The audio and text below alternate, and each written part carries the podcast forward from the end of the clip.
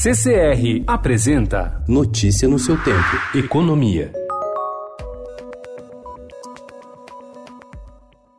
O Fórum Nacional de Governadores pediu ao presidente Jair Bolsonaro para receber de forma antecipada 5,3 bilhões de reais referentes ao chamado bônus de assinatura pelo mega leilão do pré-sal, realizado no início de novembro. O recurso é de inestimável relevância para o pagamento do 13º salário dos servidores dos estados, de acordo com carta assinada pelo governador do Distrito Federal, Ibanez Rocha, do MDB, coordenador do fórum.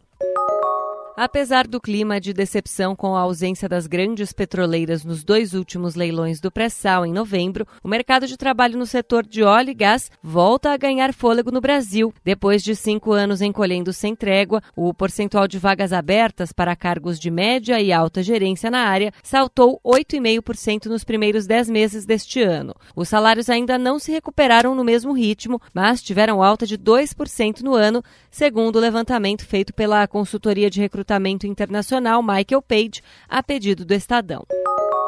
Ao anunciar que os Estados Unidos vão impor tarifas ao aço e alumínio do Brasil e da Argentina, em uma medida que gerou perplexidade até mesmo dentro do governo americano, Trump disse que os fazendeiros do país estão sofrendo com a desvalorização da moeda dos sul-americanos. A menos de um ano das eleições, a Casa Branca monta uma ofensiva para manter o voto republicano em estados predominantemente agrícolas, nos quais produtores estão insatisfeitos com a prolongada guerra comercial com a China, que atingiu em cheio a demanda americana.